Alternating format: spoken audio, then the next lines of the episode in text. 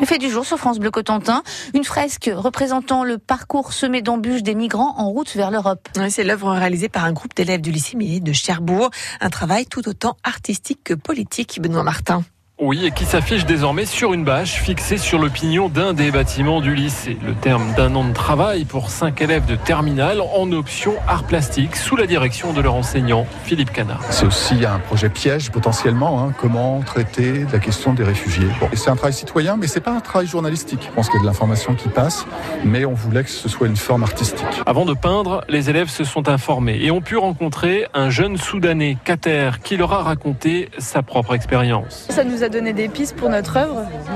Parce que du coup, dedans, on parle de perte de repères et c'est surtout de ça qu'il nous a parlé euh, quand il était sur le bateau et qu'il ne voyait pas de continent, c'est ça. Pour nous, avoir un témoignage vrai, donc qui nous colle vraiment à la réalité, c'était obligatoire pour pas euh, nous mettre dans une, euh, une représentation cliché. Et une fois le projet de fresque arrêté, ils ont pu compter sur l'aide d'un spécialiste. Babyka nous a beaucoup aidé, en fait, plus sur comment taguer, comment bien faire pour pas que ça fasse des effets. Euh... Pour que ce soit moche. Voilà. Baby K, graffeur reconnu dans le Cotentin, qui a tout de suite adhéré au projet et a conseillé les élèves durant les deux jours de réalisation de la toile. J'ai trouvé des compétences artistiques, on va dire, dans les idées qu'ils ont eues.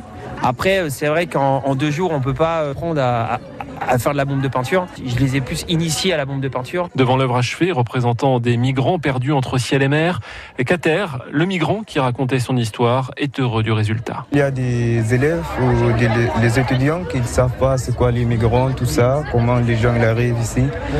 Et comme ça, ils vont, ils vont comprendre. À côté de lui, Marie-Vonne Persson, la proviseure adjointe du lycée. Le fait de, mettre cette fresque-là de façon permanente euh, affichée sur le pignon du lycée, ben, ça montre aussi toutes nos valeurs et les valeurs du lycée et, on en est très fiers.